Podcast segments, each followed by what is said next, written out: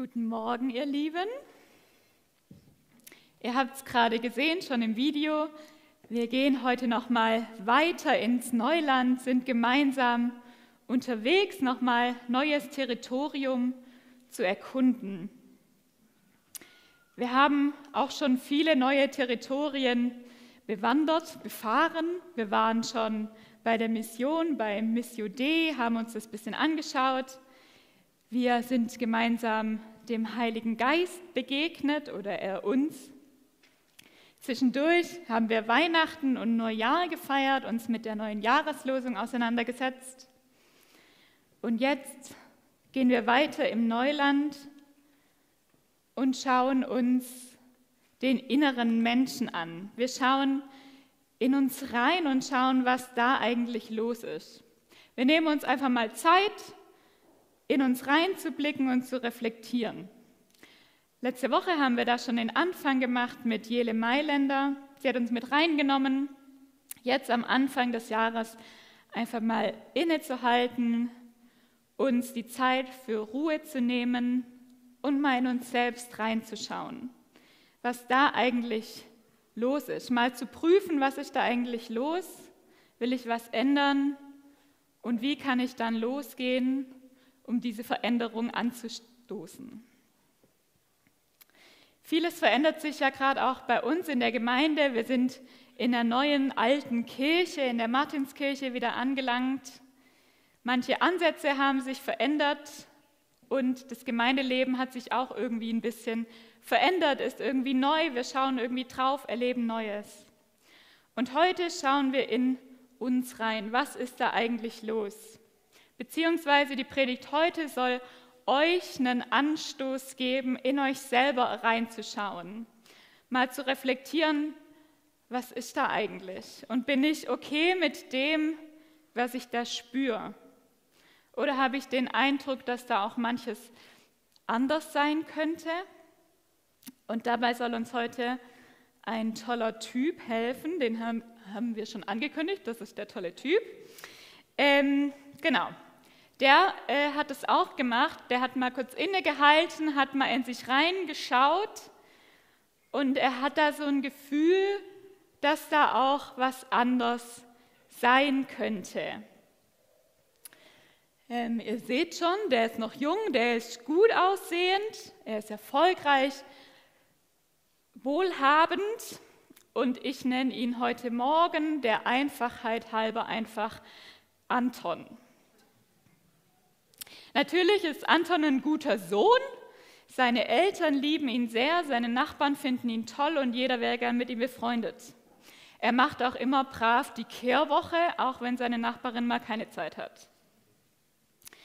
Er ist also rundum ein Bombetyp und dennoch, dennoch hat er das Gefühl, hm, mir fehlt irgendwie was.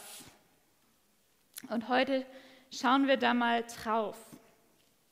Irgendwie ist sein Leben nicht so, wie er sich das vorstellt und irgendwie ist auch sein Glaubensleben nicht so richtig, wie er sich das vorstellt. Irgendwie fehlt da was. Und ich nenne es heute Morgen ein Loch. Er fühlt irgendwie ein Loch in sich drin. Oder man könnte es auch sagen, er verspürt Sehnsucht. Sehnsucht an sich eine tolle Sache. Sie ist irgendwie so ein Gefühl eigentlich, die uns so unruhig macht. Also es ist eine tolle Sache, aber es fühlt sich nicht so geil an. Ähm, und wir merken irgendwie, da fehlt was, da ist eine Lücke, ein Loch. Und ich sollte vielleicht was ändern in meinem Leben. Sehnsucht ist eigentlich wie so ein Warnschild in unserem Leben, ähm, das uns sagt, Achtung, ähm, du solltest da vielleicht was ändern, du solltest da vielleicht was anderes machen. Ein Warnschild, das uns warnt, fahr nicht so weiter. Kennt ihr das? Habt ihr schon mal dieses Warnschild irgendwie gesehen, gespürt? Habt ihr schon mal ein Loch, eine Lücke bei euch entdeckt? Habt ihr schon mal gespürt, dass es sich irgendwie manches im Leben ändern könnte und dass es sich irgendwie unvollständig, unvollkommen anfühlt. Man kann sich ja auch nach allem Möglichen sehnen, nach einer Gehaltserhöhung, nach mehr Zeit für sich, mit sich selber, nach einer Beziehung oder danach irgendwie von anderen mehr beachtet zu werden. Die Liste könnte man jetzt auch noch fortsetzen. Vielleicht fällt euch da auch manches ein bei euch selber. Nach was sehnst du dich?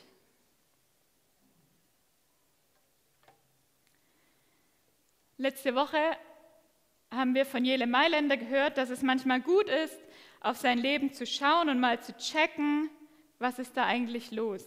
Was möchte ich verändern? Mal Pause machen, innehalten, vielleicht sich einfach einen guten Kaffee machen, sich in einen Kaffee setzen, sich mal einen Tee machen, je nachdem, was man lieber trinkt, oder einen Spaziergang machen und dabei sich einfach Zeit nehmen für sich selber und mal zu reflektieren. Reflektieren, mal reinschauen, was ist da eigentlich? Und ist da ein Loch? Ist da was, nach dem ich mich sehne? Sehne ich mich vielleicht in meinem Glaubensleben nach was?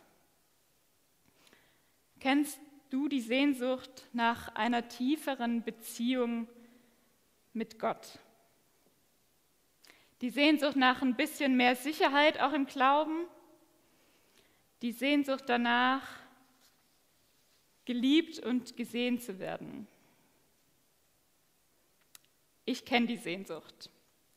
Und der Typ, den wir gerade schon kennengelernt haben, Anton, den wir heute Morgen begleiten oder der uns begleitet, der kennt diese Sehnsucht.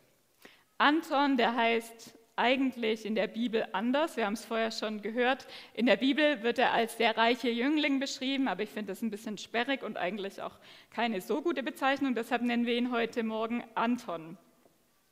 Und ich möchte ihn euch vorstellen und lese euch die Stelle aus dem Matthäusevangelium vor und ihr könnt es auch hier vorne mitlesen, wenn ihr so eine kleine Schrift lesen könnt.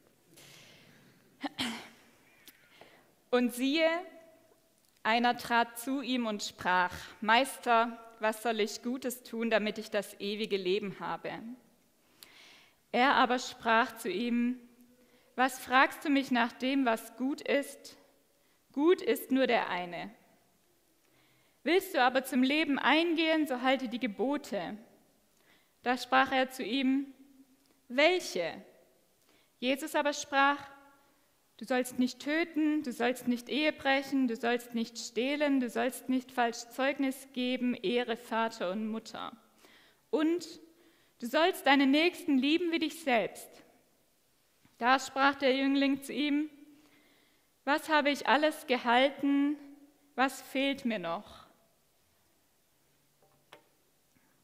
Jesus sprach zu ihm, willst du vollkommen sein, so gehe hin, verkaufe, was du hast und gib's den Armen, so wirst du einen Schatz im Himmel haben und komm und folge mir nach. Da der Jüngling das Wort hörte, ging er betrübt davon, denn er hatte viele Güter.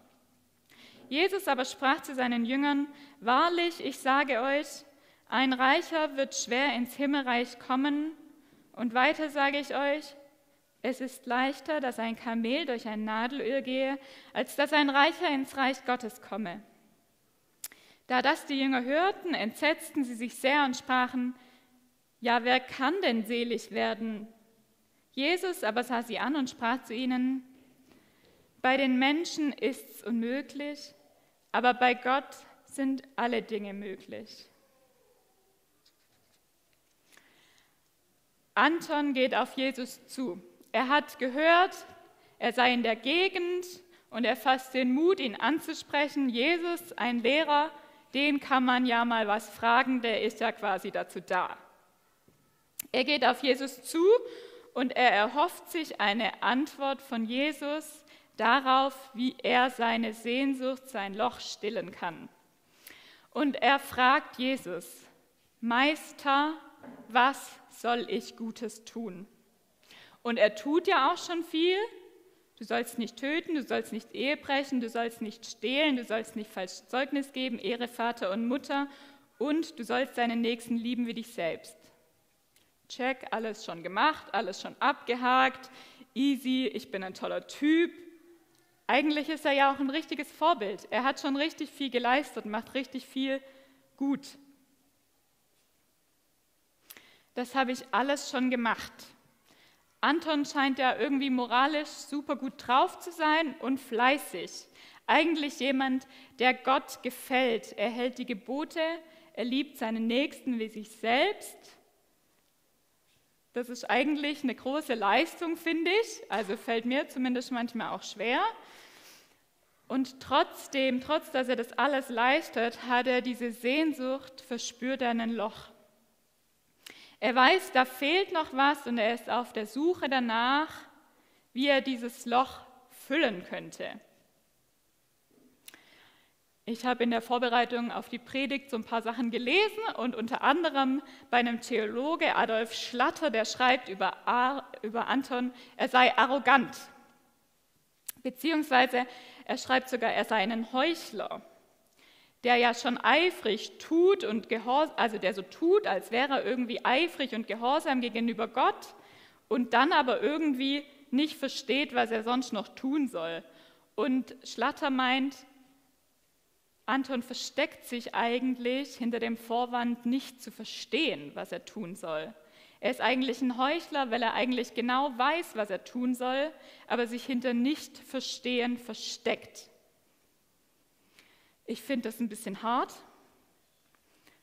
Anton tut ja schon ziemlich viel und er scheint auch wirklich verstehen zu wollen. Meister, was soll ich Gutes tun? Und ich bleibe hier immer beim Sollen und Tun hängen. Er ist irgendwie ganz fixiert drauf, alles selber in die Hand zu nehmen und seine Sehnsucht nach Liebe, nach Sicherheit, nach Anerkennung selbst zu stillen. Er ist schon reich, er ist schon erfolgreich, er ist schon beliebt. Anton weiß vielleicht gar nicht so recht, worauf ihn seine Sehnsucht hinweist. Und er geht los und macht erstmal und verfällt so ins Tun und versucht, das Loch zu stopfen.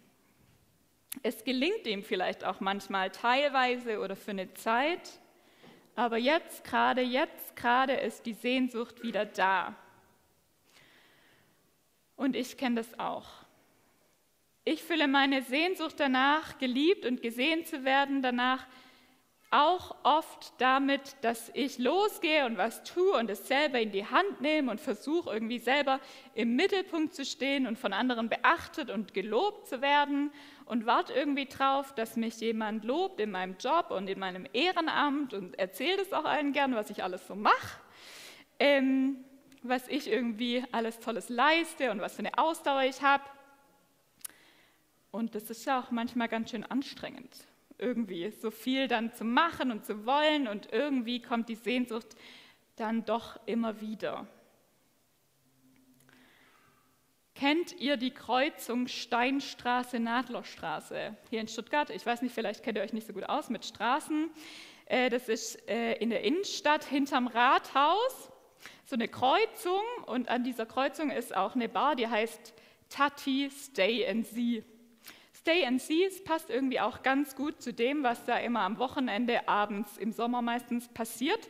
Wenn man da in der Bar draußen sitzt, dann kann man den ganzen Abend Leute beobachten, die da diese Kreuzung entlangfahren und auch mehrmals am Abend mit ihren krassen Autos. Und da darf man, glaube ich, auch nur langfahren und parken, wenn man irgendwie eine krasse Karre hat, Porsche, Mustang, Maserati you name it, was es halt für coole Autos gibt. So. Also ich könnte mit dem Opel Corsa da nicht vorbeifahren, wäre peinlich. Die Leute fahren da vorbei und warum fahren sie da das ganze Wochenende abends immer vorbei? Weil sie gesehen und bewundert werden wollen und weil sie sich da, damit die Sehnsucht erfüllen nach Anerkennung und danach gesehen zu werden, bewundert zu werden. Ähm, sie haben das Gefühl, sie werden bewundert und sie werden toll. Sehnsucht gestillt? Fragezeichen. Ich kenne das auch, dass Leute in Gemeinden mir erzählen, in welchen Gruppen und Kreisen sie irgendwie mitarbeiten und wo sie überall aktiv sind und wie lange schon. Und ich kenne das auch von mir, dass ich meinen Eltern irgendwie auch lieber erzähle, was ich alles geil mache und wo ich überall toll bin, als das, was ich irgendwie gerade nicht so gut schaffe. Ich tue was und bin stolz drauf und möchte bewundert und gelobt werden. Sehnsucht gestillt? Fragezeichen. Meister, was soll ich Gutes tun? Anton will das Gute selbst erarbeiten, sein Loch füllen und er will sich das selber erarbeiten, aber wir können nicht alles im Leben selber erarbeiten. Und deshalb reagiert Jesus auch irgendwie so ein bisschen schroff oder hart und sagt, gut ist nur der eine. Gott ist gut. Gott ist Agathos. Du kannst dir nicht erarbeiten, Agathos zu sein. Das schaffst du nicht. Agathos, das ist das ähm, griechische Wort, das da im Urtext steht im Neuen Testament. Und es wird eigentlich im Neuen Testament immer nur in Verbindung mit Gott gebraucht. Man kann nicht von sich selber Agathos werden, nur Gott ist Agathos. Ich kann mir das nicht erarbeiten. Und in der Parallelstelle zu unserer Stelle im Markus Evangelium, da heißt es, Jesus sah den Mann an und er gewann ihn lieb.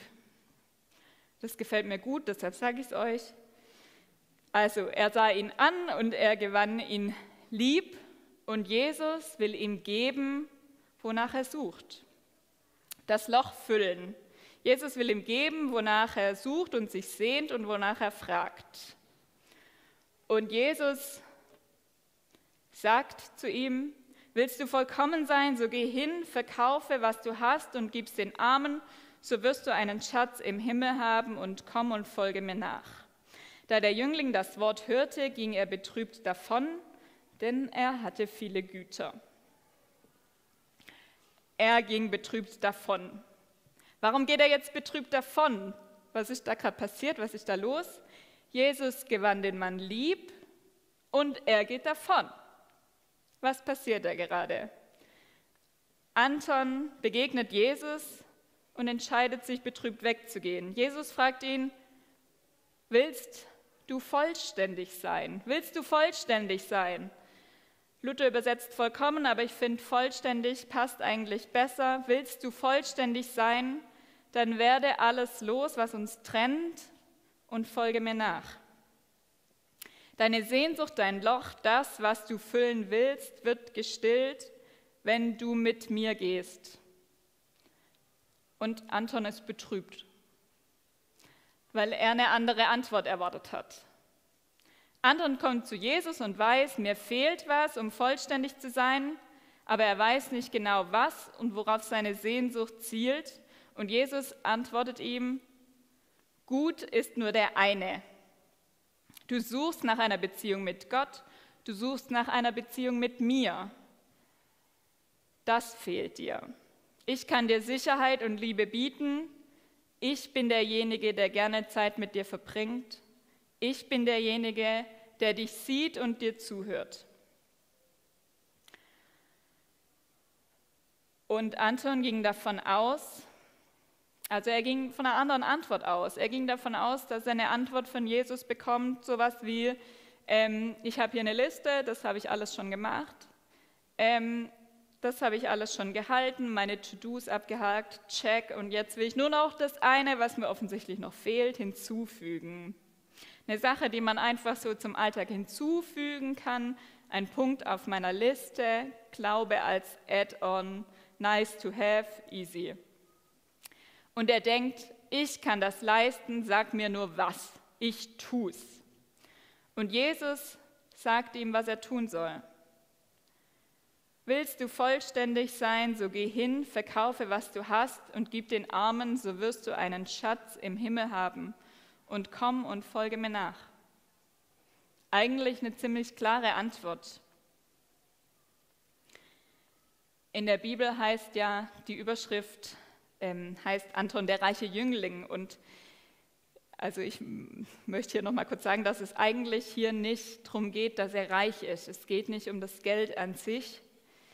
Es gibt keine Stelle sonst im NT, wo irgendwie Jesus so auf jemand zukommt und sagt, hey, du bist reich, das ist nicht okay, werd dein Geld los. Nicht mal Zachäus muss sein ganzes Geld abgeben, auch Zachäus muss nur die Hälfte abgeben. Was sagt Jesus hier zu ihm? Er sagt eigentlich, deine Beziehung zu deinem Geld ist nicht okay, dein Fokus hier ist nicht okay, du verlässt dich nur auf dein Geld. Änder mal deinen Fokus. Anton soll nichts tun, nichts machen, aber seine Blickrichtung ändern, seine Priorität ändern, sein Geld nicht mehr so wichtig nehmen, sich nicht verlassen auf sein Geld und sich nicht davon abhängig machen. Aber sein Geld gibt ihm Sicherheit. Sein Geld garantiert ihm ein Leben mit Ansehen, ein Leben mit Komfort, ein unabhängiges Leben, eigentlich ein ziemlich erfülltes Leben. Und Anton gilt betrügt, betrübt weg. Was hält ihn von der Beziehung mit Gott zurück? Was lässt ihn so entscheiden? Anton hat Angst. Er hat Angst davor, sein Ansehen zu verlieren. Wer verkauft schon all sein Hab und Gut und gibt es den Armen? Ja, wohl nur einer, der den Verstand verloren hat. Er ist abhängig von der Meinung anderer Ihm ist wichtig, was die Menschen um ihn herum sagen. Und er möchte, dass sie gut über ihn reden. Und das kann ich auch verstehen, das möchte ich auch. Aber Anton ist, ist zu stolz, um sein Geld loszuwerden. Er ist zu stolz, reich zu sein, denn das macht ihn besonders. Das hebt ihn ab, das hebt ihn ab von der Menge. Er ist vielleicht auch stolz darauf, dass er alles schon gemacht hat, seine To-Dos, was er alles geleistet hat, dass er den Nächsten geliebt hat wie sich selbst, eigentlich ein cooler Typ, aber vielleicht bildet er sich auch was drauf ein. Schau Jesus, was ich alles mitbringe. Schau her, was ich alles Tolles kann, wie toll ich bin. Und jetzt ist Anton vielleicht ein bisschen angenervt, dass es Jesus offensichtlich egal ist. Ja, Anton ist stolz auf seine Leistung und er bringt ja auch echt viel und möchte dafür gelobt werden. Und Jesus lobt ihn aber jetzt nicht dafür, sondern sagt ihm was anderes. Und er hätte vielleicht eigentlich gewollt, dass Jesus sagt, ja, Gott findet dich vielleicht besser als die anderen. Und Anton hat die Sorge, dass die Nachfolge Jesu ihm nicht die gleiche Sicherheit bieten kann wie sein Geld. Schätze im Himmel, kann man die denn hier schon sehen? Kann er gewiss sein, dass seine Gottesbeziehung durch diesen radikalen Lebenswandel, durch die Beziehung zu Jesus, dass es sicher wird? Kann er sicher sein, dass er vollständig wird, dass er geliebt und gesehen ist? Er hat einfach was anderes erwartet. Er hat eine andere Antwort erwartet und jetzt ist er betrübt. Im Krankenhaus begegnen mir auch immer wieder Menschen, die mir erzählen, dass sie nicht mehr an Gott glauben. Sie haben viel gebetet und nichts hat sich verändert. Und ein Gott, der sowas zulässt, den kann es ja eigentlich nicht geben. Und ich kann es auch meistens verstehen, dass die Leute mir das so sagen, hey, so ein Gott kann es nicht geben, so kann Gott nicht sein, weil der nichts tut, weil der mir das zumutet. Und das ist oft scheiße, wie es den Leuten geht, und ich kann das verstehen, dass man da auch ins Zweifeln kommt. Ich kenne das auch, dass ich ins Zweifeln komme, wenn ich das Gefühl habe, Gott lässt mich irgendwie einfach so. Aber auf der anderen Seite stimme ich ihnen auch nicht zu, denn sie sagen mir, Gott kann es nur geben, wenn Gott so handelt, wie ich es erwarte. Und so denkt auch Anton. Deshalb ist er betrübt, deshalb geht er betrübt weg, weil er was anderes erwartet hat. Die Nachfolge Jesu, das Vertrauen und Schauen auf Jesus macht mein Leben nicht perfekt, aber sie macht mich Agathos. Jesus antwortet Anton, das Wichtigste in deinem Leben will ich sein, denn wessen Schatz ich bin, der ist Gottes Schatz und damit wirst du vollständig, damit wirst du Agathos. Und ich stelle mir das ungefähr so vor, wie in einer guten und intakten Liebesbeziehung. Man kommt zusammen und der andere Mensch, dein Partner, wird dir zum wichtigsten Menschen. Er wird zu der Person, mit der du Dinge besprichst, die dir wichtig sind und die dich beschäftigen. Dein Partner wird dir zum Lieblingsmenschen und das im Idealfall immer mehr. Mit dieser Person zusammen fühlst du dich geliebt, weil sie es dir sagt und zeigt. Und mit dieser Person zusammen fühlst du dich gesehen und verstanden, weil sie es dir zu verstehen gibt. Und du fühlst dich sicher, weil du sein kannst, wie du bist. Und gleichzeitig ist auch diese Beziehung eine Beziehung mit Aufs und Abs. Und es läuft mal besser und schlechter. Ihr habt mal mehr, mal weniger Zeit zusammen. Und trotzdem ist aber eines immer klar. Ihr gehört zusammen. Aber die Vorstellung, wenn man nur den richtigen Partner hat, dann wäre alles andere irgendwie nicht mehr so wild, die stimmt leider nicht, auch hier nicht. Denn auch wenn man den richtigen Partner hat, kann man strugglen im Leben, auch mit Jesus. Auch wenn man mit Jesus unterwegs ist, kann man strugglen und das Leben ist nicht perfekt. Aber ich weiß, ich bin geliebt, ich bin gesehen, begleitet und letztlich sicher bei Jesus. Nur manchmal brauche ich auch ein bisschen Hilfe in dieser Beziehung.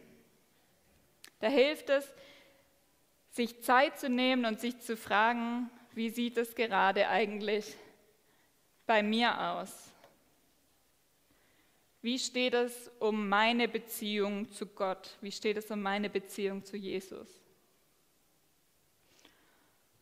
Und es kann auch helfen, sich das zu überlegen und dann als nächsten Schritt mal zu jemand zu gehen, zu einem guten Freund, dem du vertraust und mal zu erzählen, bei mir sieht es gerade so aus.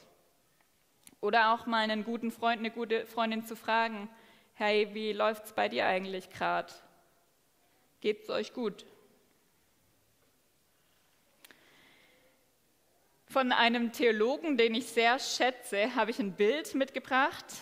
Ähm, das Bild soll uns helfen äh, bei dieser Beziehung. Tim Keller, vielleicht kennen manche von euch, ähm, ein amerikanischer Theologe und Pastor, leider letztes Jahr verstorben. Ähm, der hat viele Bücher geschrieben und auch eine Gemeinde in New York City geleitet. Und Tim Keller erzählt von einer Hochzeit. Ich habe euch hier auch ein Bild dabei.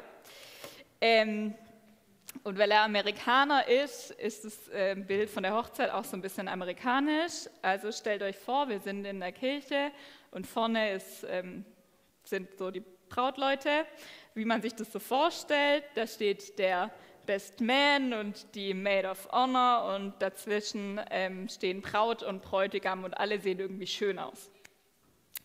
Ähm, der Best Man, der hat die zwei verkuppelt der hat die sich vorgestellt, der hat die aufeinander aufmerksam gemacht und die Maid of Honor hört gar nicht mehr auf, der Braut ins Ohr zu flüstern, dass der Bräutigam der tolle, tollste Hecht ever ist. Stellt euch das vor.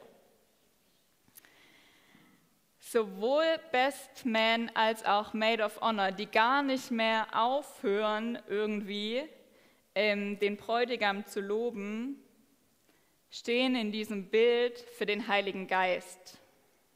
Der ist da und macht sein Ding und hört gar nicht mehr auf, sein Ding zu machen und den Bräutigam irgendwie anzupreisen, zu loben und das Brautpaar aufeinander auszurichten. Und bei dem Brautpaar bei dem Bräutigam handelt es sich um Jesus, das habt ihr euch wahrscheinlich schon gedacht. Und bei der Braut, die er lieb gewonnen hat, handelt es sich um mich, um euch, um dich. Und ich will euch einladen, lasst den Heiligen Geist in euer Ohr flüstern. Weil ich glaube, dass der Heilige Geist in uns wirkt und unseren Glauben wachsen lässt und die Beziehung mit Gott festigt. Und vielleicht können wir aber trotzdem uns auch von Zeit zu Zeit Zeit nehmen und mal hören, höre ich eigentlich gerade den Heiligen Geist noch? Wie sieht es eigentlich gerade aus mit der Beziehung? Und wo kann ich was tun, damit sie wieder intensiver wird?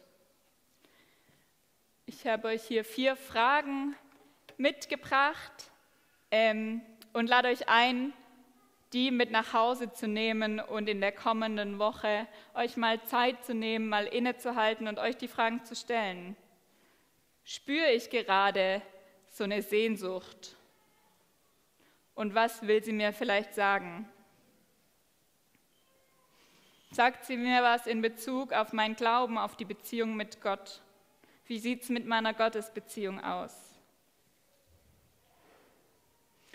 Und ich will euch einladen, euch diese Gedanken zu machen in der nächsten Woche.